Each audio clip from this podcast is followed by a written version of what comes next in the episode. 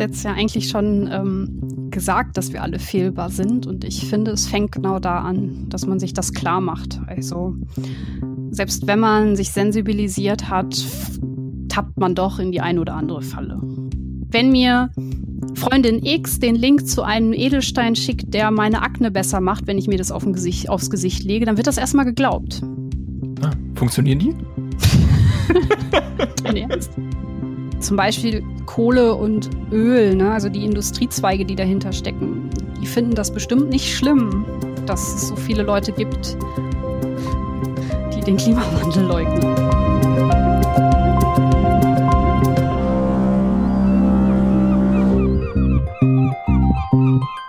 Moin moin, liebe Hörerinnen und Hörer und willkommen zum Nebelhorn, dem Hörfunkformat der Scientists for Future in Hamburg. In unserem Format stellen wir euch Menschen vor, die sich in und um Hamburg auf verschiedensten Gebieten mit dem Thema einer nachhaltigen Zukunft beschäftigen. Wir wollen mit Forscherinnen, Forschern und Menschen aus angrenzenden Bereichen über ihre Tätigkeiten, Herausforderungen und die Lösungsansätze sprechen. Dabei versuchen wir, spannende Details über den aktuellen Stand der wissenschaftlichen Entwicklungen zu zeigen und ein Bild davon zu zeichnen, wen ihr hier in der Hamburger Forschungslandschaft alles so finden könnt. Mein Name ist Thomas und für die heutige Folge haben wir einen besonderen Gast. Ich spreche nämlich mit Michaela Voth. Michi hat in Bochum Physik mit den Schwerpunkten Astro-, Teilchen- und Plasmaphysik studiert. Aber das Thema, über das wir uns heute unterhalten wollen, ist ihre Arbeit in der Wissenschaftskommunikation. Michi setzt sich seit mehreren Jahren dafür ein, das wissenschaftliche Denken voranzutreiben und hat in diesem Zuge 2017 neben vielen anderen interessanten Aktionen den Podcast Nachgefragt ins Leben gerufen. In ihrem Format behandelt sie politische und gesellschaftliche Themen sowie Verschwörungsmythen aus wissenschaftlicher Sicht. Ich selbst höre mir die Ergebnisse ihrer Arbeit immer sehr gern an und kann euch im Vorfeld unseres Gesprächs auf jeden Fall schon mal die Empfehlung geben, euch den Nachgefragt Podcast ebenfalls anzuhören. Es lohnt sich. In diesem Sinne, hi Michi. Hallo, danke für die Einladung. Ich werde jetzt direkt rot. Ähm, ich freue mich immer, wenn ich erfahre, dass HörerInnen mein, mein Format mögen. Sehr gut. Das ist das Schöne daran, wenn man im Audioformat arbeitet. Da äh, macht das nichts, wenn man rot wird. Hm. Michi, was machst du denn so in deinem Podcast und deinen sonstigen Tätigkeiten so? Kannst du mir das einmal so kurz für den Einstieg erklären? Du hast das eigentlich gerade schon ganz gut gesagt. Ich habe ein ähnliches Ziel wie ihr. Ich möchte Leuten, die Experten sind, Wissenschaftler sind und sich mit Themen beschäftigen, die mit dem wissenschaftlich-kritischen Denken zu tun haben, eine Stimme geben. Ich führe Interviews eben, wie gesagt, zu kritischen politischen und gesellschaftlichen Themen, wo es immer darum geht, das Thema aus der wissenschaftlichen Sicht zu beleuchten. Dabei gucke ich mir nicht nur zum Beispiel den menschgemachten Klimawandel an, aber auch Gentechnik, erneuerbare Energien, Verschwörungsmythen, generell, wie funktionieren Studien und wie funktioniert die Methode Wissenschaft. Okay, damit hast du jetzt ja schon äh, einen ganzen Haufen interessanter Punkte äh, aufgeschlagen. Und mit dem letzten davon würde ich gerne anfangen. Gerne. Nämlich, wie beschäftigt man sich mit der Wissenschaft? Und die Frage, mit der ich gern einsteigen würde, ist, wie nähert man sich äh, dem Umgang mit wissenschaftlichen Informationen oder mit Publikationen, mit Arbeiten, also mit dem, was die Wissenschaft produziert im Moment? Insbesondere dann, wenn man nicht vom Fach ist. Also im Allgemeinen geht es ja in der Wissenschaft darum, dass man Erkenntnisse gewinnt, dass man Regeln der Natur findet, Regeln der Menschheit oder wie wirkt ein Medikament oder anderes. Und wenn man nicht vom Fach ist, kann ich total gut nachvollziehen, dass das schwierig ist, da den Zugang zu kriegen. Es gibt jetzt mehrere Herangehensweisen, die man da machen kann. Entweder, dass man sich den Output der Wissenschaft selbst anschaut. Das ist meistens in Form von Studien ähm, veröffentlicht, wo man dann ja, den Originaltext der Wissenschaftler liest. Oder man guckt sich an, wie zum Beispiel die Journalisten, die diese Studien gelesen haben oder mit dem Sachverhalt zu tun hatten, das für einen aufarbeiten. Und diese Artikel oder eben die Studien kann man lesen. Ich würde immer empfehlen, vorher sich so ein bisschen Basics drauf zu schaffen, als Einstieg kann da Wikipedia dienen, aber dann halt im Folgenden auch Bücher, Fachliteratur und dann kann man sich halt eben die speziellen Fragen anschauen, die man so hat. Okay, ähm, fangen wir mal oder gehen wir ein bisschen ins Detail, mhm. wenn man sich äh, die Originalartikel oder die originalen Zeugnisse anschauen will. Mhm. Es gibt ja in der Wissenschaft verschiedene Veröffentlichungsmöglichkeiten. Du hast äh, gerade vor allen Dingen die Studien und die Berichte genannt. Die kenne ich selbst aus meinen Erfahrungen auch so als das ähm, Primärmedium, das man überall immer findet. Dann gibt es aber natürlich auch noch andere ähm, Möglichkeiten, sowas wie Audioaufnahmen oder auch Videos und dergleichen. Bücher. Bücher, vielen Dank. Oder ne nehmen wir das mal als Beispiel. Sagen wir mal, ich, der ich mit der Psychologie überhaupt nichts zu tun habe, würde mich jetzt in die Psychologie einlesen wollen. Mhm. Meinst du, das schaffe ich einfach so oder wären andere Herangehensweise besser? Ich glaube, das kommt ähm, darauf an, wie viel Zeit man hat und wie viel man lesen möchte. Also ich glaube schon, dass es Indizien gibt, ähm, die auch ein Laie, der mit dem Thema nicht so viel zu tun hat, an so Studien ablesen kann und halt so ein bisschen rausarbeiten kann, ist das seriös oder nicht. Ähm, da kann ich äh, ein paar Beispiele nennen, also wie man auch als jemand, der mit dem Fachgebiet nichts zu tun hat, rausfindet, ob eine Studie seriös ist oder nicht. Da würde ich in der Regel eher nicht auf den Inhalt gehen, weil das ist in der Regel so speziell, ähm, dass man das dann vielleicht nicht nachvollziehen kann. Aber es gibt zumindest erstmal zwei Hinweise, die jeder von uns eigentlich erkennen sollte, selbst wenn man die Studie auch nur überfliegt. Das eine ist, wer und wo wurde die, wer hat das geschrieben und wo wurde diese Studie veröffentlicht. Da kann man gucken, okay, das gibt man einmal bei Google ein, schaut, ob die Person Reputation hat, ob das ein, eine, ja, ein seriöser Wissenschaftler ist, ob die Zeitung, wo das veröffentlicht wurde, seriös ist. Also ich meine, Journale wie Nature und Science, da ist das bekannt. Ähm, aber wenn es halt ein kleineres Journal ist, kann man das mal bei Google eingeben. Und es gibt halt auch Journale, die zum Beispiel kein Peer Review haben. Peer Review bedeutet, dass die Studie von Kollegen aus dem gleichen Feld gegengelesen wird und geprüft wird, ob die Methoden richtig sind, ob die inhaltlichen Schlüsse logisch sind und ob es mit der Veröffentlichung irgendwie Probleme gibt. Und ein seriöses Journal macht das immer. Die geben jede Studie weiter, lassen die von anderen Wissenschaftlern prüfen und nicht so seriöse Journale, die machen das dann nicht. Die verlangen manchmal sogar Geld von den Wissenschaftlern und wenn man das rausfindet, das kann man durch äh, Googlen einmal hinbekommen, dann weiß man schon so, ah, das muss ich mit Vorsicht genießen und das kann man auch fachfremd tun. Das zweite, was ich empfehlen kann, ist, dass man sich einmal diesen Ergebnisblock anschaut und guckt, ob da kritisch mit dem Ergebnis umgegangen wird. Wird da zum mhm. Beispiel eine Wahrscheinlichkeit angegeben? Oder wird da davon gesprochen, dass es einen Fehler gibt? Oder dass es vielleicht ähm, äußere Punkte gab, die noch nicht berücksichtigt wurden? Wenn das nicht passiert, ist es schon so ein Zeichen dafür, dass hier was nicht stimmt und dass das vielleicht nicht so seriös ist. Und das kann man auch nachprüfen, wenn man fachfremd ist. Wenn also jemand äh, überhaupt nicht zugeben will, dass irgendetwas nicht perfekt ist. Genau. So funktioniert die Wissenschaft eigentlich nicht. Also ähm, eine Hypothese kann sich bewähren und kann halt so, okay, das, was ich jetzt in dieser Studie prüfen wollte, das ähm, konnte ich jetzt verifizieren, das konnte ich bestätigen. Aber meistens gibt es äußere Annahmen äh, Faktoren, die, die man eingestellt hat. Und das muss man nennen. Also gerade in psychologischen Studien, wo du jetzt das Beispiel gegeben hast, da mhm. gibt es, ähm, hat es zum Beispiel, ist die Verteilung von Männern und Frauen gleich? Oder hat man irgendwie aus Versehen zu viele junge Leute gehabt? Oder konnte man ähm, den Sporteinfluss oder den Ernährungseinfluss nicht richtig messen. Also da, ähm, also das waren jetzt natürlich ausgedachte Beispiele. Mhm. Wenn man eine Studie richtig gut macht, würde man sowas, wie ich jetzt aufgezählt habe, auch vermeiden. Aber in der Regel gibt es immer irgendwie was, was man berücksichtigen muss und wo man sich auch in den Ergebnissen kritisch mit auseinandersetzen muss. Okay, ich habe mir aufgeschrieben, die kritische Reflexion derjenigen, die die Artikel veröffentlichen, ja. ist ein ganz starkes Indiz. Ja, das habe ich jetzt vor allem deswegen genannt, weil man das halt auch erkennt, selbst wenn man vielleicht vom Inhalt nicht so viel Ahnung hat. Mhm. Okay. Ähm, zu dem anderen Punkt, den du genannt hast, nämlich die äh, wie soll man sagen, die Orte, wo veröffentlicht wird. Mhm.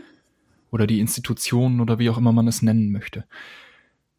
Wie kriege ich da ein Gefühl dafür, was seriös ist? Ich meine, sowas wie Nature oder Science, die beiden großen Journale, was heißt die beiden, aber äh, zwei sehr bekannte Journale. Wenn man da irgendwo was liest oder da etwas findet, dann geht man üblicherweise davon aus, das wird schon äh, ja. peer-reviewed sein und da hat auf jeden Fall mal jemand aus dem Fach drüber geguckt. Gibt es irgendwo Seiten oder Anhaltspunkte dafür, wie man nach äh, anderen Journalen oder nach anderen Verlagen oder dergleichen, äh, wie man danach suchen kann? Gibt es da irgendwelche Datenbanken oder irgendwelche Archive darüber, wer sich äh, in der Vergangenheit gut oder eher schlecht an die Praxis guter Wissenschaft gehalten hat? Es gibt bisher noch kein einheitliches Maß dafür. Also, dass man zum Beispiel sagt, okay, dieses Journal oder jenes Journal hat eine gute Reputation oder dieses hat es nicht so. Was es aber gibt, ist ein Faktor, der aussagt, wie oft die ähm, Artikel, die in dieser Zeitung veröffentlicht wurden, zitiert werden. Mhm. Und ähm, dieser Faktor, wenn der hoch ist, also wenn die Artikel aus den Zeitungen oft zitiert werden, geht man halt heute davon aus, dass das eine seriöse Zeitung ist, weil es eben ähm, den Wissenschaftsbetrieb voranbringt und weil viele andere Wissenschaftler auch mit den Ergebnissen dieser Paper arbeiten. Ich weiß, dass ähm, dieser Faktor hat Schwächen und er sagt auch eigentlich nichts über die Qualität aus, weil man kann auch schlechte Qualität häufig zitieren. Ja, aber es ist heute das Beste, was wir haben und ähm, im Moment sieht es nicht so aus, dass wir da äh, einen Faktor bekommen, der besser ist als das. Ich würde ehrlich gesagt es immer ein bisschen simpler machen und vielleicht einfach googeln und mal gucken, ob ähm, also ähm, Name der Zeitung, die man gefunden hat und dahinter seriös. Ähm, in der Regel wird man dann schon, wird es eine journalistische Arbeit geben, wo das einmal auseinandergenommen wird, ob, ob diese Zeitung seriös ist oder nicht. Muss ich ganz ehrlich sagen, da wäre ich ehrlich mhm. gesagt sehr einfach okay. in meiner Herangehensweise. Es gibt aber auch ähm, Seiten, die einen natürlich helfen können, wissenschaftliche Ergebnisse einzuordnen. Da sind wir jetzt natürlich eher auf der inhaltlichen Ebene. Aber was ich immer mache, wenn ich fachfremd ähm, entweder Studien oder später, da wollen wir ja gleich auch noch drüber reden, Artikel finde, dann gebe ich das Thema immer gerne bei bestimmten Seiten ein und gucke, na, haben die dazu was geschrieben? Das sind so Seiten wie das Korrektiv oder mhm. Mimikama Science Blog ist ein ähm, Konglomerat aus verschiedenen Wissenschaftlern, die dort einen eigenen Blog haben. Oder sowas wie CIRAM. Wenn ich jetzt zum Beispiel einen Namen lese, der ein bestimmtes ähm, Paper veröffentlicht hat und eine These aufgestellt hat, wo ich schon so ein bisschen ahne, na, vielleicht ist es das nicht so ganz, dann würde ich den Namen mal bei CIRAM eingeben. Und wenn er dann auftaucht, ähm, kann man sich so ein bisschen Überblick verschaffen, wie seriös die Person ist. Sollte diese Person bei CIRAM nicht auftauchen, ist es ein gutes Zeichen, denn ähm, CIRAM beschäftigt sich vor allem mit, ähm, ja, mit Verschwörungsmythen, Leute, die rechte Ideologien vertreten, mit esoterischen Vertretern. Also ist halt ein Nachschlagewerk, wo man das nachschauen kann. Auch Korrektiv ist immer sehr kritisch und gibt einem gute Hinweise, ob es zu diesem Thema seriöse Artikel gibt, ob es seriöse Forschung dazu gibt. Und wenn man im medizinischen Bereich Übersichten braucht, dann würde ich auch Cochrane empfehlen. Okay, dann schon mal ganz vielen Dank für die, äh, für die Tipps auch. Ich muss ja gestehen, in der Vorbereitung für unser Gespräch habe ich äh, ein bisschen bei Psiram äh, ja, durchgestöbert. Ja. Und es ist äh, ja gebe an dieser Stelle keine Empfehlung, da reinzugucken, weil das, was man da findet, doch schon äh, hm. sagen, ein, ein bisschen zweifeln lässt, aber kann, kann durchaus den Tipp geben, wenn man jemanden bei Psiram findet, dann sollte man vielleicht noch ein zweites Mal hinschauen, was da so veröffentlicht wurde von diesem Menschen. Genau, also bei Serum ist es genau andersrum, als man so bei Wikipedia denkt. Also wenn man es bei Serum findet, ist schlecht und wenn man es genau. nicht findet, ist gut. ähm, das ist natürlich, ähm, aber es ist eine sehr, sehr gute Seite, sehr gut recherchiert und man hatte auch so wie Wikipedia Quellenangaben. Das heißt also, wenn man jetzt jemanden findet und da steht, ähm, dass diese Person zum Beispiel rechte Verschwörungsideologien vertritt, dann gibt es da meistens einen Beleg und dann kann man auch nochmal in die Primärquelle gucken. Das ist wirklich sehr schön aufgearbeitet. Also ich mache es ehrlich gesagt, da bin ich ganz simpel, wenn ich mir nicht sicher bin, ob ich hier jetzt gerade Fake News äh, vor mir habe. Also manchmal gibt es ja so Artikel, die sehr reißerisch sind. Und dann denke ich, hm, hat die Person das wirklich gesagt? Ist das Phänomen wirklich passiert? Ist diese wissenschaftliche Output wirklich echt? Dann ähm, das Erste, was ich mache, ist bei Mimikama gucken, gibt es die Geschichte da? Und ähm, dann gibt es da meistens einen Faktencheck. Mein zweiter Weg ist dann, dass ich es bei Science-Blogs google. Da hat sich meistens dann auch ein Wissenschaftler mit beschäftigt. Wenn es um mein Feld geht, also die Astrophysik, dann suche ich immer zuerst bei Astrodiktikum. Das ist der Florian Freistetter, der einen sehr guten Blog bei Science Blogs hat und ähm, auch Podcaster ist. Und äh, das sind so die ähm, Anlaufstellen, die ich als erstes wähle, wenn ich fachfremd versuche, einen wissenschaftlichen Artikel oder generell einen Fakt einzuordnen. Okay. Dann hattest du erwähnt, beziehungsweise haben wir vorhin mal kurz drüber gesprochen, wenn man aus welchen Gründen auch immer, nicht äh, die Originalartikel lesen kann ja. oder möchte. Mhm. Auch da gibt es ja äh, zum Beispiel sprachliche Barrieren, äh, da ja ein Großteil der wissenschaftlichen ja. Artikel auf Englisch äh, veröffentlicht wird. Ähm, hattest du gesagt, man kann sich äh, journalistischen Arbeiten nähern. Die sich mit den Themen beschäftigen.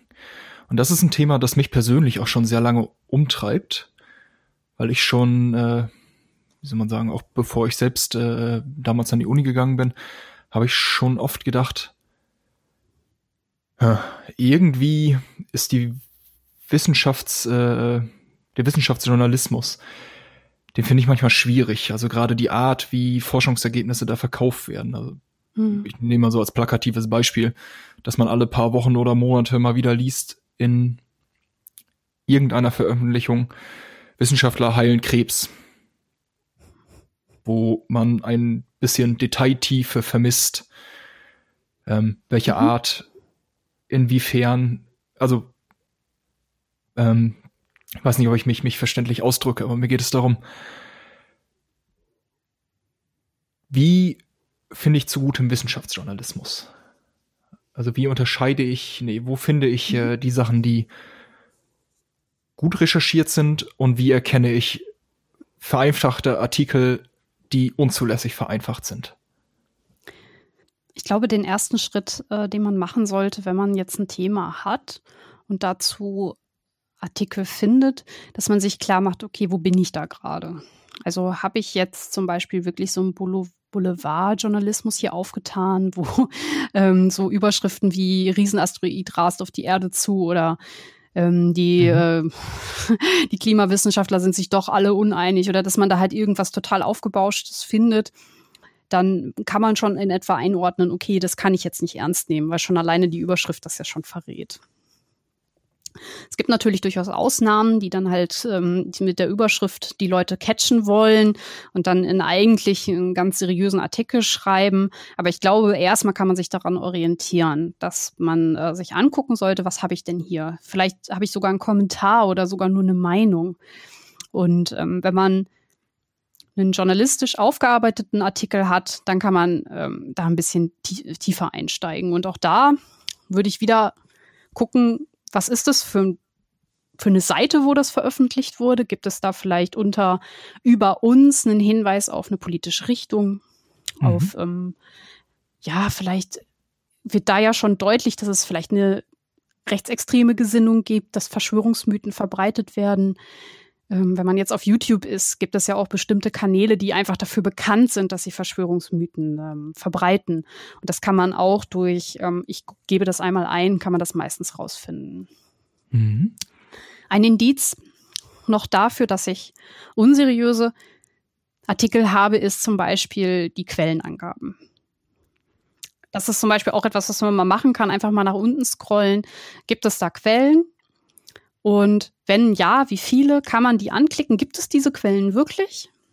Ähm, da sieht man dann schon, okay, ja, wenn schon keine Quellen da sind oder wenn halt zum Beispiel Quellen sich nur so aufeinander beziehen. Also sagen wir, ich habe zwei mhm. Artikel, die vielleicht nicht so den Anschein machen, dass sie seriös sind. Und da steht jeweils der andere Artikel als Quelle. Dann weiß man schon, ah, die beziehen sich nur aufeinander. Ist auch nicht so seriös. Also wenn es nicht irgendwie zum Beispiel noch was Zweites gibt, also gerade das Beispiel mit dem Asteroiden oder so, wenn das jetzt nur diese eine Zeitung macht und ähm, alle anderen mhm. halt sich da gar nicht für interessieren. Das ist also gerade bei solchen Meldungen oder auch mit dem Krebs, was du, was du jetzt gerade gebracht hast, ähm, wenn das so ein großes Ding wäre, dann wären die Nachrichtensendungen voll damit. Genau. Und deswegen, also immer gucken, gibt es da ein zweites, ähm, eine zweite Quelle, die das bestätigt. Und wenn es ein bisschen verborgener ist, und man ein bisschen mehr Zeit investieren möchte, kann man mal gucken, wie viel Inhalt wirklich in dem Text steht. Unseriöse Texte sind sehr häufig davon geprägt, dass sie viel schreiben, aber eigentlich nichts drin steht. Hat immer die gleichen Argumente einfach ein bisschen anders formuliert. Und wenn man das sich, äh, sich mal so ein bisschen durchliest und feststellt, der dreht sich immer um die gleiche These, das ist alles ja, ganz verwinkelt und eigentlich gar nicht wirklich viel Inhalt. Es ist auch ein Zeichen und, und äh, das ist ein sehr eindeutiges Zeichen, aber man muss es vielleicht nochmal nennen. Wenn man schon direkt mit Verschwörungsmythen und Verallgemeinerungen anfängt, die Presse, die belügen uns alle oder irgendwie sowas, dann weiß man eigentlich auch schon Bescheid, dass man es weglegen kann. Mhm. Also pauschalisierende Aussagen und, äh, wie soll man sagen, sehr mhm. oberflächliche Argumentationen, ohne zu erklären, was dahinter steckt. Genau. Ist auch immer schon mal kein besonders gutes Zeichen. Genau. Und wie gesagt, ich muss sagen, ich habe am Anfang ein paar Beispiele genannt, wo ich nachgucke, ob das, was ich gefunden habe zu Themen, mit denen ich mich nicht auskenne, seriös ist. Ich gebe es eigentlich fast immer bei diesen Portalen ein, die sich auch auf die Fahnen geschrieben haben, ein Fact-Checking zu machen. Mhm. Ich habe ein Portal eben vergessen. Wenn man sich zum Beispiel mit Homöopathie beschäftigen möchte, dann gehe ich, dann steuere ich immer das Informationsnetzwerk. Dann steuere ich immer das Informationsnetzwerk Homöopathie an und ähm, die anderen habe ich eben schon genannt. Mhm. Super, dann haben wir jetzt ja, also jetzt haben wir, haben wir ja viel über externe Informationssuche gemacht, also über nicht persönliche. Worüber ich gerne noch äh, ein bisschen sprechen würde, ist, äh, wie gehe ich denn in Gesprächen und auch mit mir selbst um? Also mhm. wenn ich über irgendetwas nachdenke. Ich muss ja gelegentlich auch einsehen, dass ich nicht immer alles von vornherein gewusst habe.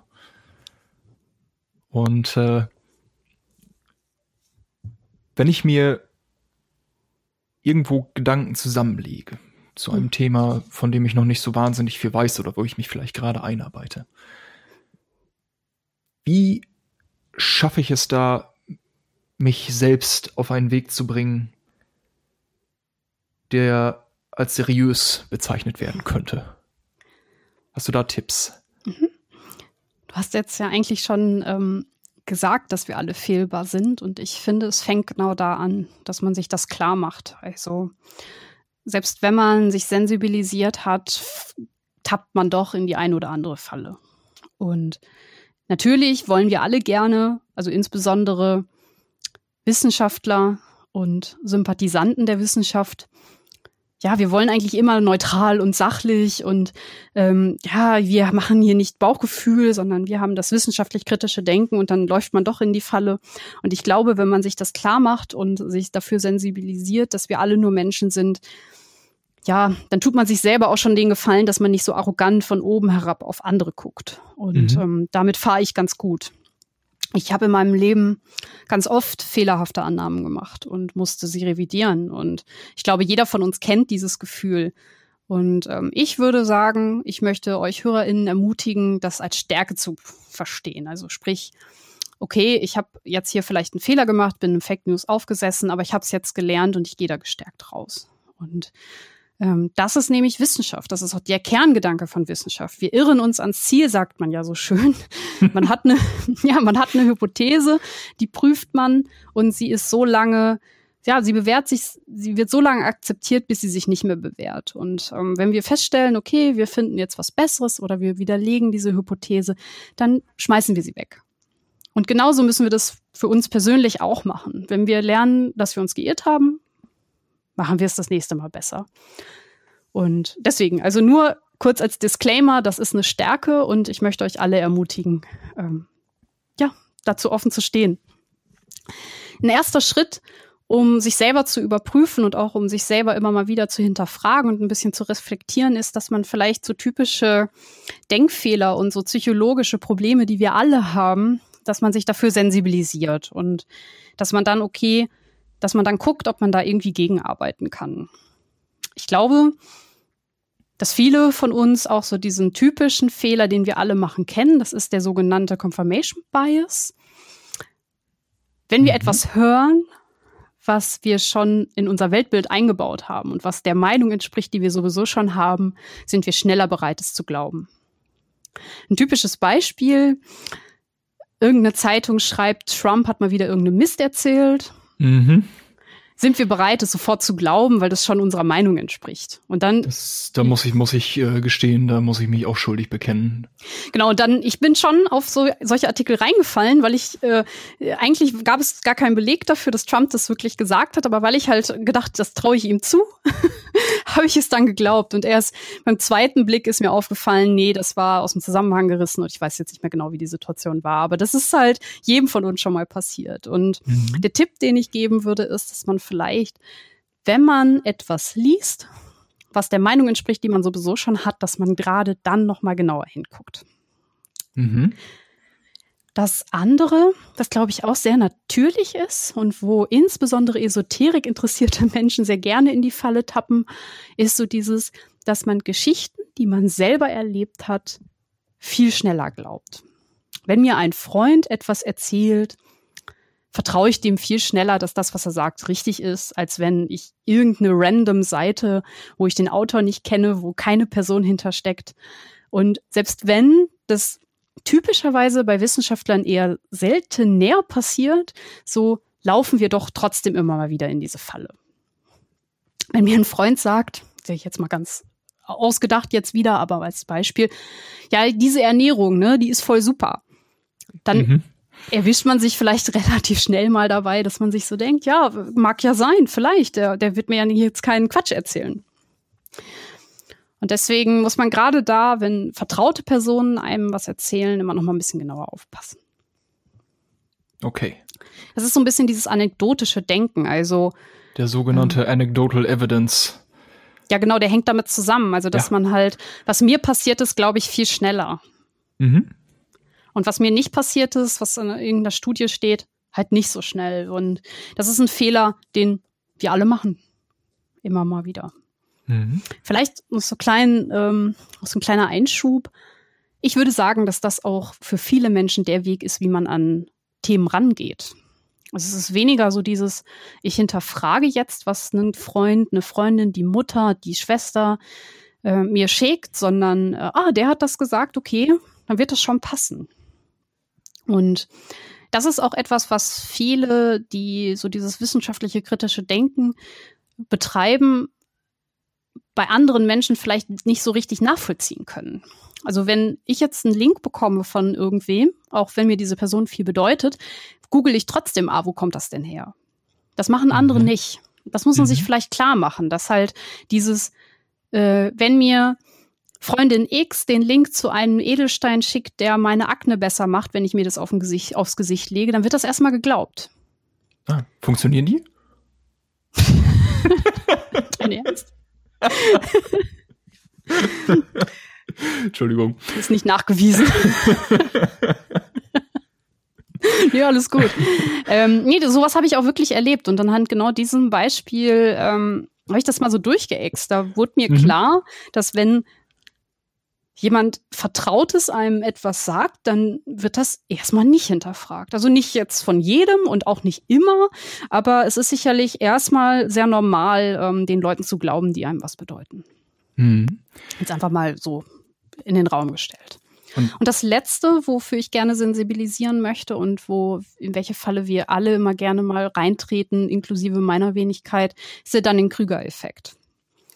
Wenn wir etwas neu lernen, vielleicht noch gar nicht so viel Ahnung haben, wissen wir einfach nicht, was wir alles noch nicht wissen. Mhm. Deswegen neigt man dazu, seine eigenen Fähigkeiten zu überschätzen.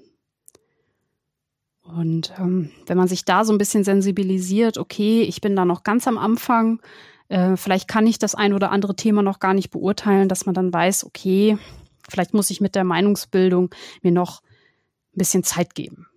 Mhm. Ich kann mich an diesen Effekt beziehungsweise an den Moment, als ich den das erste Mal selber erfahren habe, erinnern. Das war nämlich im ersten oder zweiten Semester, als ich mhm. äh, an die Uni gekommen war. Und äh, ich dachte auch, vor, war in der Schule eigentlich ganz gut zurechtgekommen. Das war alles in Ordnung. Und dann saß ich da in der Mathe-Vorlesung und dachte, aha. Und äh, ah, Mathe ist hart, ich weiß. Als ich da gemerkt habe, wie viel da noch wartet, habe ich meine äh, Einordnung äh, so auf der Skala dessen, wie viel man kann und wie viel man nicht kann, doch ganz deutlich revidieren müssen. Das war dieser Moment, äh, der ja, ich finde, man kann das durchaus eine, eine Demütigung nennen. Ähm, weil es einen oder weil es mich in dem Moment etwas Demut gelehrt hat. Also ich habe in dem Moment einsehen müssen, okay, so schnell kommst du nicht in das Thema rein, wie du gedacht hast, und vielleicht ist es doch etwas komplexer.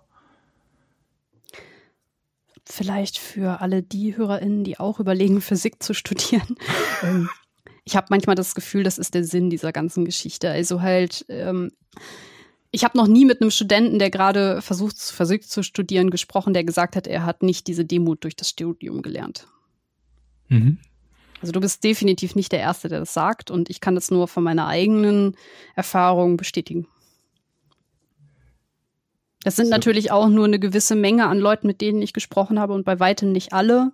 Es wird sicherlich auch Ausnahmen geben, aber ähm, ich kann deine Erfahrung ganz gut nachvollziehen. Mhm. Und damit oder mit diesem, äh, wie soll man sagen, mit diesem Gedanken würde ich mich nämlich gerne noch ein bisschen befassen. Mhm. Dass es nämlich unangenehm ist, einsehen zu müssen, dass man Unrecht hatte. Ja. Oder vielleicht irgendetwas nicht wusste oder alle diese Umstände gehen da ja zusammen. Und sich selbst gegenüber ist ja die eine Sache, was jetzt aber auch sehr, sehr wichtig ist, sowohl für das wissenschaftliche Arbeiten als auch für unser Leben im Allgemeinen, ist ja der Umgang mit anderen Menschen. Mhm. Und deswegen würde ich gerne jetzt ein bisschen drüber sprechen, wie man im Gespräch mit anderen Menschen sich da an gute Praxis halten kann mhm. Und vielleicht nehmen wir mal so als Einstieg die Frage, was mache ich zum Beispiel, wenn mir jemand gegenüber sitzt, von dem ich fest überzeugt bin, dass er unwissenschaftlich argumentiert? Ich würde erstmal sagen, dass man sich einen Überblick über die Situation verschaffen sollte. Mhm. Man fängt am besten an mit den Grundfragen, woher hast du das? Wie lange glaubst du das schon? Warum glaubst du das? Und natürlich auch, wer sitzt da drum rum? Sind wir gerade in einem Zwiegespräch oder ist es eine Gruppe? Bei einer Gruppe würde ich zum Beispiel den, immer ein bisschen darauf achten, wer sitzt dann noch so drumrum? Sind das Leute, die ähm, ich eher als kritisch einschätze oder sind das ähm, eher Leute, die auch Verschwörungsmythen aufsitzen oder unwissenschaftlichen Theorien, dass man so ein bisschen guckt, habe ich vielleicht auch noch Verbündete, die einsteigen würden. Einfach so, dass man die Situation mal einmal ab, abklopft. Dann muss ich auch dazu sagen, es gibt Situationen, in denen man, in denen ich verstehen kann, dass man nichts sagt. Sagen wir, es ist äh, die Situation, in der ich gerade befinde, wo sich jemand unwissenschaftlich äußert, das ist meine Arbeitsstelle. Mhm. Und ähm, ich würde mir jetzt Feinde machen dort. Es muss ja nicht zwingend der Chef sein, der ähm, gegen den man da spricht, aber es reicht ja auch schon, wenn es der direkte Kollege ist, wo man jeden Tag mitarbeiten muss. Und ich wollte das nur einmal sagen, dass ich Verständnis dafür habe, dass es Situationen gibt, in denen man in einer Abhängigkeit ist, wo man vielleicht das fast zulässt, sich zurücknimmt und nichts sagt. Ich würde aber dennoch sagen, dass man sich vielleicht so ein paar Prinzipien zurechtlegt. Im Sinne von, da ist meine Grenze. Okay. Ich da Weihnachten jetzt wieder ins Haus steht, äh, bin ich jetzt sehr gespannt auf deine Tipps. Genau, ja, ich wollte halt nur einmal nochmal sagen, jetzt zum Beispiel bei mir ist die Grenze Impfgegner und ähm, rechtsradikale oder generell radikale ähm, Gewaltfantasien, Demokratiefeindlichkeit. Da würde ich auch in einer Abhängigkeitsbeziehung meinem Chef widersprechen. Mhm. Wenn was bei anderen vielleicht woanders liegt, also zum Beispiel Tierwohl, oder andere Sachen, die man noch reinbringen könnte, Klimawandel. Ähm, oder wenn man sagt, ich bin so abhängig von meinem Chef oder von meiner Familie, das geht einfach nicht. Das kann ich nachvollziehen. Ich möchte nur sagen, dass, dass ich solche Positionen auch nachvollziehen kann. Mhm. Wenn man aber keine äußeren Faktoren hat, die dagegen sprechen, dann würde ich sagen, gegenhalten. Dem Moment, wo jemand etwas Unwissenschaftliches sagt und man sich entschlossen hat, okay, das kann ich jetzt so nicht akzeptieren, das kann ich nicht hinnehmen, dann würde ich sagen, gegenhalten, denn da sitzen halt andere drumrum, gegebenenfalls. Und wenn man schweigt, stimmt man quasi zu. Mhm. Jetzt meine ich mit Gegenhalten in so einer Gruppensituation aber nicht, dass man einfach nur Fakten runterrattert und vielleicht sogar so ein bisschen arrogant von oben so ein Fact-Checking macht, so, oh, bist du doof und so, sondern man weiß, dass alleine das Faktenliefern eine Person nicht dazu bringt, ja, ich sag jetzt mal, umzudenken. Und es ergibt sich dann auch eigentlich kein wirklich guter Diskurs. Denn kollidieren so Fakten mit diesen Grundeinstellungen von Menschen, dann macht man erstmal zu und wehrt sich. Insbesondere dann, wenn es eine Gruppensituation ist. Und es kommt ja noch hinzu, wir kennen uns nicht mit jedem Thema aus. Wenn jetzt jemand in meinem Gebiet Unwissenschaftliches sagt, dann wird das mit den Faktenchecken auch leicht. Aber es gibt ja auch Gebiete, wo ich dann vielleicht nicht so tief drin bin. Und ähm, dann habe ich einfach, mit, wenn ich versuche, einen Faktencheck zu machen, verloren. Deswegen mhm. würde ich auf die Metaebene gehen. Zum Beispiel, indem man, okay, was hast du gerade konkret gesagt? Man nimmt die Argumentationskette auseinander. Ich möchte das mal anhand von zwei Beispielen erklären, wie ich das meine. Zum Beispiel, das ist ja euer Thema, Klima. Ja. Man, ein typisches Argument ist, das Klima hat sich doch schon immer gewandelt. Und dann kann man sich jetzt über, kann man die Person mal damit konfrontieren, was denn dieser Satz bedeutet. Zunächst mal bedeutet der, okay, das Klima hat sich in der Vergangenheit infolge von natürlicher Prozesse geändert. Das zweite, was man damit sagt, und jetzt wird es interessant, das Klima ändert sich gerade, weil man halt das auch, also man, man erkennt es zumindest schon mal an. Aber die Krux ist das dritte, was daraus folgt. Und da kann man dann einer Person so ein bisschen aufzeigen, wo gerade die Schwäche an der Argumentation ist. Denn das dritte, was diese Aussage sagt, ist, wenn sich etwas in der Vergangenheit aus einem bestimmten Grund geändert hat, dann wird es auch in der Zukunft der Grund sein. Und das ist inhaltlich falsch. Mhm. Denn nur weil es irgendwann in der Vergangenheit mal eine gewisse Ursache gab, heißt das nicht, dass der gleiche Vorgang immer wieder von der Ursache begründet sein muss. Und da hat man dann quasi so eine, das habe ich jetzt mal nur so als das Beispiel habe ich mir jetzt ausgedacht, ne? Mhm. Aber ähm, da hat man dann mal so ein bisschen aufgedröselt, okay, wo machst du hier jetzt einen argumentativen logischen Fehler? Ein anderes Beispiel, was vielleicht eingängiger ist, ähm, gehen wir auch wieder zum Klimawandel, wenn man jetzt diese Verschwörungsideologie vertritt, ja, die lügen alle. So diese 99,9 Prozent Wissenschaftler, die den ähm, menschengemachten Klimawandel ja erfunden haben, um sich äh, selbst zu bereichern. Genau, so dann kann man halt sagen, so, wie, wie meinst du das denn jetzt konkret? Wie soll denn sowas aus deiner Sicht funktionieren? Ähm, dann natürlich immer auch noch die Frage so, was sind denn deine Quellen, bla bla bla, ne, kann man einfach so abhaken. Aber worauf ich hinaus will, ist, wie wahrscheinlich ist denn das, dass so viele Menschen über so viele Jahre da quasi gesteuert werden? Und ähm, mhm. darauf erstmal muss man erstmal eine Antwort wissen. Also da, ähm, da kann man halt auch immer ganz gut äh, so ein bisschen die Argumentationskette auseinandernehmen, indem man mal sagt, so wie stellst du dir das denn eigentlich vor? was du da gerade sagst. Und das, was du gerade ansprichst, ist ja im Prinzip, äh, wenn man das mal bildlich nehmen will, man, man dreht den Spieß um. Statt, sich, statt ja, selbst äh, die, die Argumentationen, von denen man überzeugt ist, dass sie richtig sind, verteidigen zu müssen, äh, dreht man um und lässt den ja. oder die Gegenüber erklären und ja, sieht dann mal, wie viel dabei rumkommt. Es muss ja nicht zwingend genau. falsch sein, wenn man es für falsch hält. Manchmal lernt man ja auch was dazu. Eben, genau. Und ähm, dann würde ich halt, wenn man quasi das schon mal so durchgearbeitet hat und sich so ein bisschen herangetastet hat, okay, wie, wie stellst du dir das eigentlich genau vor? Dann würde ich auch mal gucken, ob man sich noch zwei Aspekte anguckt. Das eine ist, hat die Person eigentlich gemerkt, dass zum Beispiel der Verschwörungsmythos oder das Unwissenschaftliche, dass es auch einen Profiteur gibt von dieser Unwissenschaftlichkeit. Auch wieder fangen wir an beim Klimawandel. Es wird mhm. da ja auch immer gerne, ähm, oder machen wir es anders. Ähm, die Pharmaindustrie, die würde sich ja immer bereichern, dass halt eben zum Beispiel das Krebsmedikament äh, unterdrückt wird, dass ähm, heilsame Methoden einfach gar nicht zugelassen werden. Und man muss sich halt immer fragen, okay, wer profitiert denn davon, dass es diesen Verschwörungsmythos gibt? Mhm. Und äh, das sehen ähm, viele Leute, die diesen Theorien anhängen, erkennen das manchmal nicht. Und sie darauf hinzuweisen, ist vielleicht auch eine ganz gute Sache.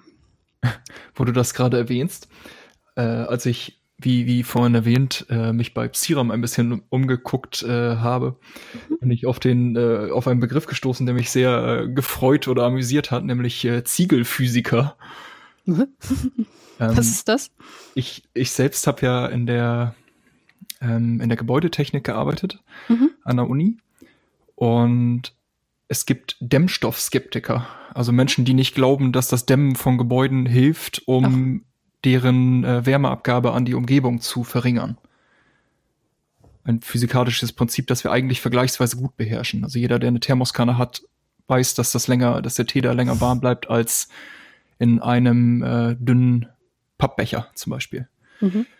Und äh, Jetzt ist in diesem äh, Psiram-Artikel ist erklärt worden, also ich war primär ob des Begriffs Ziegelphysiker begeistert, aber äh, fand das hübsch, dass ich das Phänomen auch mal außerhalb von meiner eigenen Erfahrung ge gefunden habe. Das waren also Menschen, die gesagt haben, man kann mit besonderen Lacken und kleinen äh, äh, besonderen Schwebstoffen oder Kügelchen in diesen Lacken kann man Wände anstreichen, dann ohne mm. Dämmmaterial den gleichen äh, Dämmwert erreichen. Ach so. Und äh, die machen da, Geld mit dem, mit der Farbe und. Genau, oder sind ja. äh, mit Baustoffherstellern für nicht gedämmte Wände hm, verbändelt. Verstehe. Das fand ich, fand ich ganz interessant, dass du das gerade erzählt hast.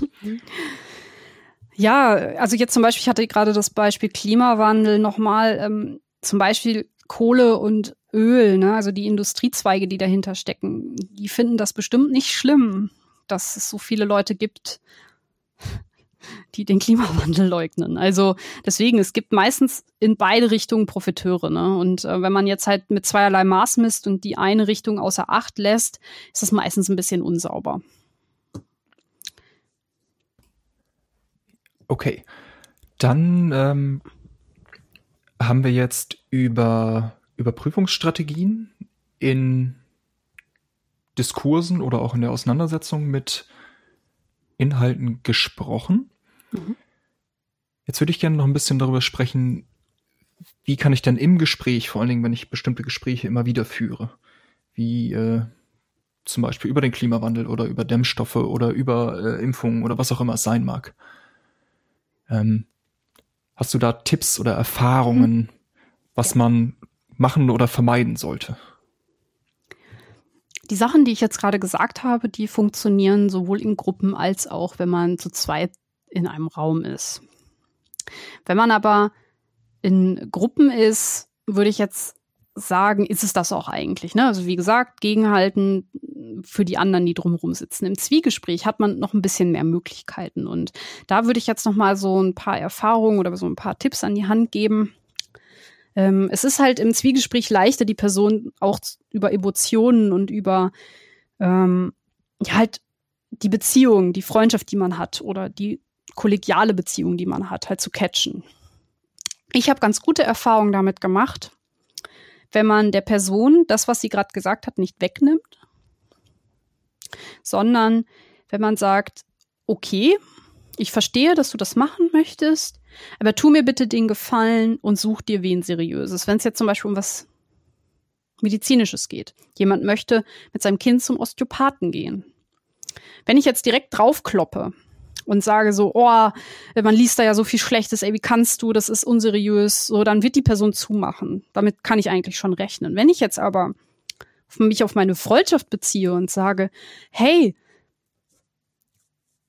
mach das, aber bitte such dir einen Arzt ähm, und nicht einen Heilpraktiker. Ich würde mir sonst Sorgen um dich machen oder um dein Kind. Dann mhm. weiß die Person, ich nehme ihr das nicht weg. Ich mache mir sogar Sorgen, das ist was Positives. Und ich habe vielleicht so ein bisschen Körnchen Zweifel gesät und äh, vielleicht googelt die Bekannte, die Freundin dann nochmal, okay, was ist da dran? Oder im schlimmsten Fall geht sie wirklich nur zu einem Arzt und geht trotzdem hin.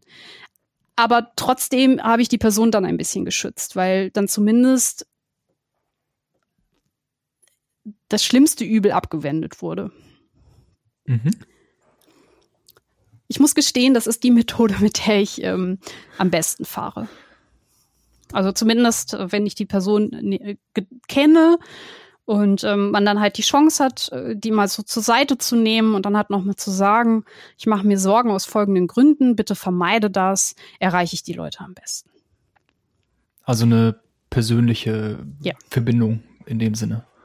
Ja. Vielleicht nochmal so ein paar kurz nur noch so ein paar kleine Tipps, ähm, die ich noch so mit an die Hand geben kann, jetzt unabhängig von den größeren Themen, die ich jetzt genannt habe. Ähm, einfach nur ganz, ganz stumpf runtergesagt. Ich würde immer den Rat geben, dass man das Unwissenschaftliche oder den Verschwörungsmythos nicht wiederholt, sondern dass man immer das sagt, was wahr ist. Weil sich, äh, wenn die Psyche so funktioniert, dass sich das, was man schon mal gehört hat, manifestiert sich. Und wenn man halt die unwissenschaftliche Theorie als letztes gehört hat und dann hört man sie von dir nochmal, weil du gerade widersprochen hast, dann manifestiert sich die unwissenschaftliche Theorie. Deswegen einfach nur möglichst darauf achten, dass man den Mythos nicht wiederholt. Dann mhm. ein bisschen auf seine Sprache achten, weil Sprache prägt immer auch ein bisschen das Bewusstsein. Also zum Beispiel bei äh, Klimawandel machen ja einige Zeitungen es mittlerweile so, dass sie gar nicht mehr von Klimawandel sprechen, sondern dass sie immer Klimakrise sagen, weil das direkt sagt, okay, wir zweifeln gar nicht mehr daran, dass da, dass es da irgendwie zwei Meinungen gibt, sondern wir haben schon eine negative Bewertung und wir haben jetzt hier wirklich schon eine Krise. Mhm. Oder zum Beispiel, dass man gar nicht mehr sagt, glaubst du an den Klimawandel, sondern hast du die Klimakrise verstanden? Das ist halt auch eine ganz andere, ganz andere Art zu fragen und ähm, ist halt sehr, bringt das Bewusstsein halt schon so direkt in die Richtung, aha, da gibt es eigentlich keine zwei Meinungen. Ja, ist eine äh, interessante Formulierung, die du gerade gewählt hast. Glaubst du an den Klimawandel? Das ist ein, äh, der Begriff des Glaubens ist ja einer, den wir, das, das äh, Themenfeld äh, würde ich zwar gerne aufmachen, aber ich glaube, dann äh, dann, dann müssen wir uns beide noch einen Kaffee kochen. Vielleicht muss man dazu eigentlich nur eine Sache sagen. Wissenschaft mhm. ist halt keine Meinung. Wissenschaft ist eine objektive Methode, wie man an Erkenntnisse kommt.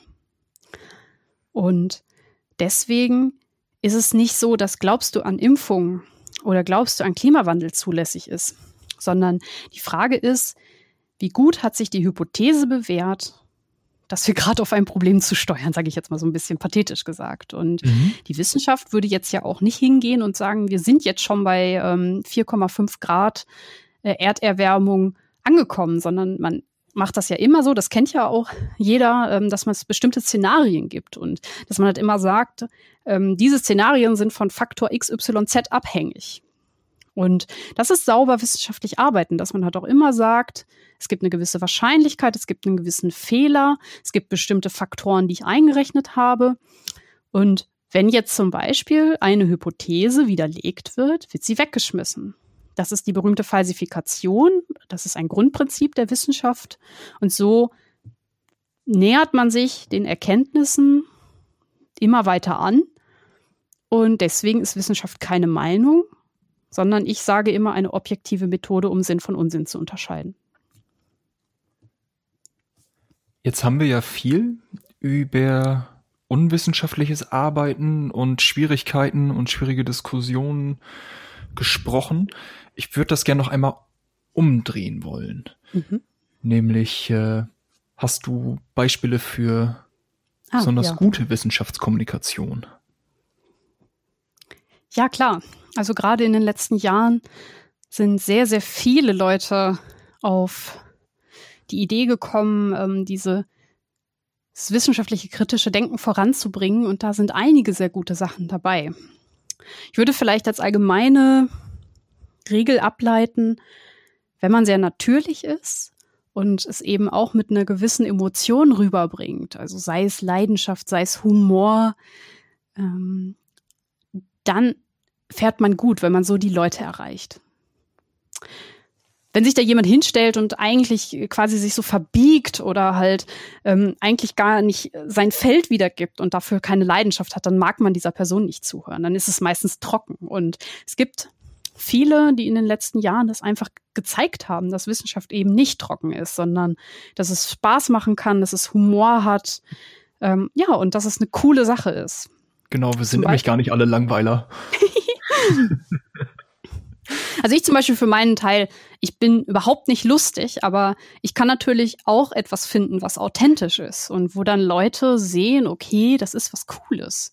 Dafür gibt es aber andere, die lustig sind und die würde ich jetzt auch gerne empfehlen. Das sind nämlich meine sehr geschätzten Kollegen von Methodisch Inkorrekt. Mhm. Die machen das richtig gut.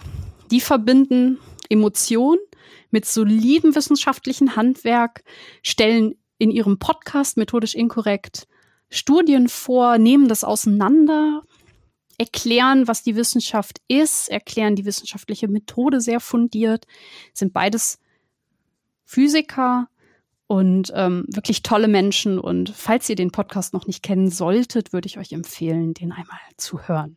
Das ist nach, äh, nach den Worten kann ich mir nicht vorstellen, dass irgendeiner unserer Hörerinnen oder Hörer das nicht tut. ich fürchte fast, dass eure HörerInnen den schon kennen, weil ähm, er ist wirklich sehr, sehr beliebt und ähm, ein sehr großer Podcast in der deutschen Podcast-Szene, würde ich sagen. Ja. Hm, dann, wenn man vielleicht eher zu YouTube tendiert und ein Video schauen möchte, kann ich Funk empfehlen mit Harald Lesch und MyLab. MyLab hat vor kurzem ähm, gerade das Bundesverdienstkreuz bekommen, auch voll zu Recht. Sie hat eine unglaubliche Leidenschaft für die Chemie, die sie macht, aber generell kann sie sehr, sehr gut erklären und bringt das auch immer so auf den Punkt, was die Frage ist. Und Harald Lesch, da bin ich ehrlich gesagt ein bisschen voreingenommen. Das ist einfach mein Vorbild und er kann so gut erklären und hat so eine Ruhe und ähm, ja, es ist einfach ein toller Mann, ein toller Mensch und ich kann jedem nur empfehlen, sich die Sachen von Terra X und Funk einmal anzuschauen und ähm, sich da berieseln zu lassen. Ja, das, äh, da kann ich mich nur anschließen. Ich äh, kenne tatsächlich alle deine Empfehlungen schon. Das freut mich. Und äh, äh, wie gesagt, kann da nur sagen, hört rein, es ist für jeden äh, Geschmack was mit dabei, also für jede, jede Art, wie man es mag, ob eher nüchtern oder eher, wie soll man sagen? Lustig. Etwas persönlicher, lustiger, genau. Ja. Sehr gut. Dann hätte ich jetzt noch eine etwas provokative Abschlussfrage für dich. Hm.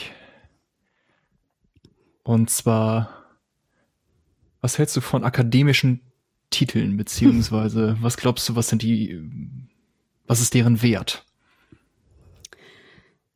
Wenn man den Fernseher anmacht und ähm, Experteninterviews sieht, wird häufig sehr viel Wert darauf gelegt, dass da Doktor steht. Auch wenn man ähm, sich zum Beispiel Stellenausschreibungen anguckt, wo es um Wissenschaftskommunikation geht, wo Experten Wissenschaft vorstellen sollen, dann wird da sehr viel Wert drauf gelegt dass man äh, mindestens den Doktortitel hat. Man möchte immer am liebsten Professoren einladen, weil das einfach schon so viel Macht hat und äh, so viel Expertise schon alleine durch den Titel vermittelt wird.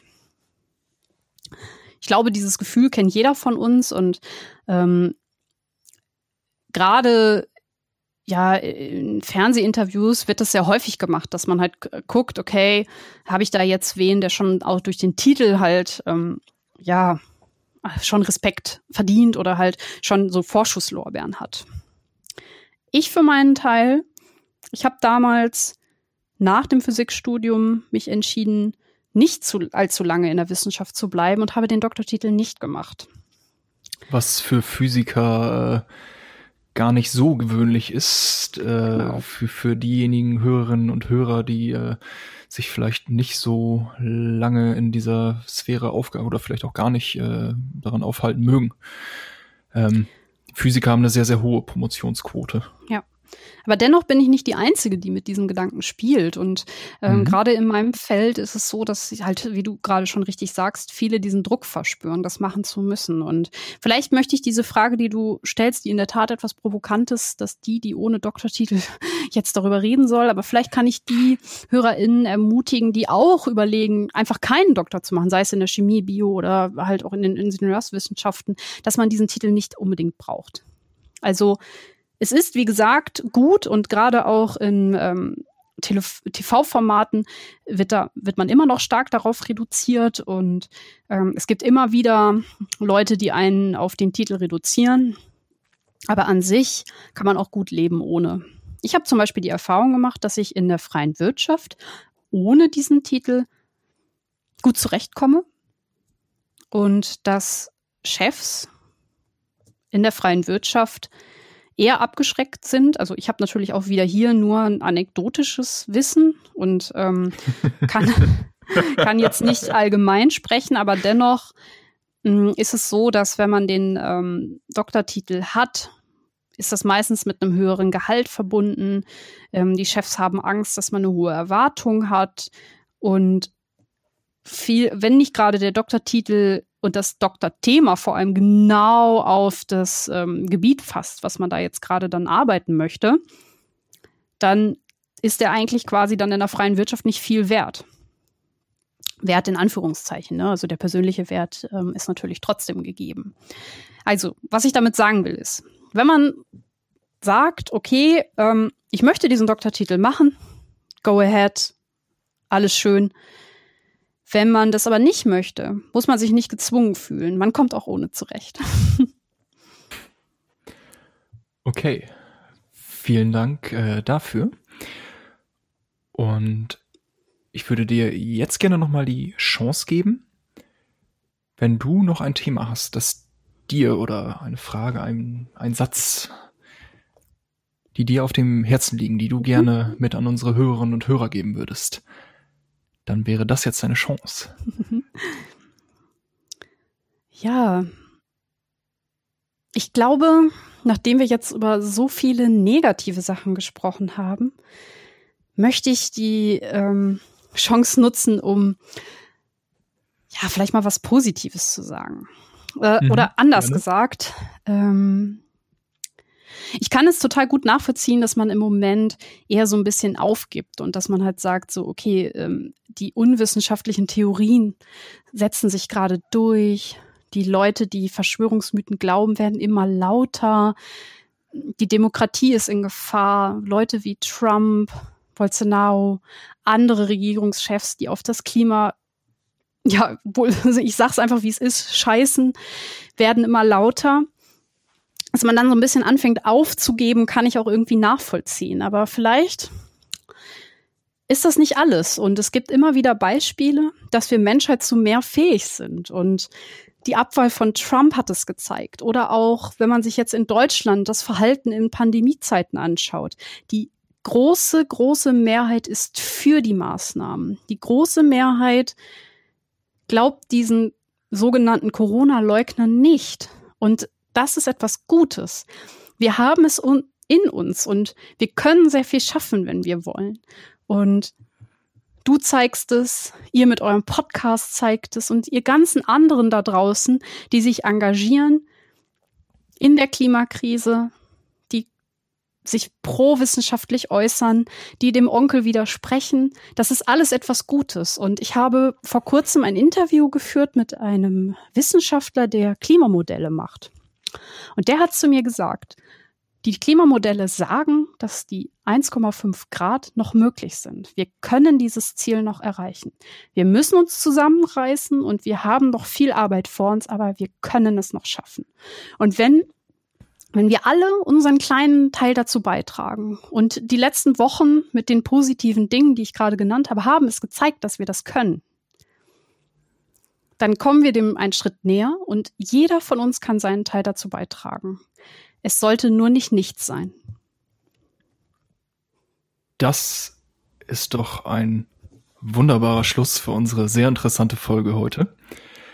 Michi, ich danke dir ganz herzlich, dass du die, die Zeit genommen hast, um mit uns zu sprechen. Ich danke dir für die Einladung und euch für die Chance, dass ich ähm, ja darüber reden durfte, was mir so viel bedeutet. Das war unsere heutige Folge für Das Nebelhorn, dem Podcast der Scientists for Future Hamburg.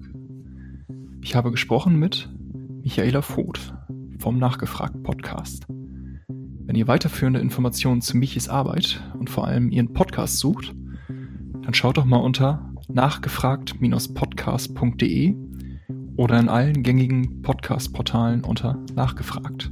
Wir bedanken uns sehr für eure Aufmerksamkeit und hoffen, euch hat die Sendung gefallen. Wenn ihr Fragen, Anmerkungen oder Wünsche zum Format habt, schreibt uns gern oder besucht uns auf unserer neuen Website s4f-hamburg.de, wo ihr auch alle anderen veröffentlichten Folgen findet. Wir freuen uns auf eure Rückmeldung und sagen Tschüss und bis zum nächsten Mal.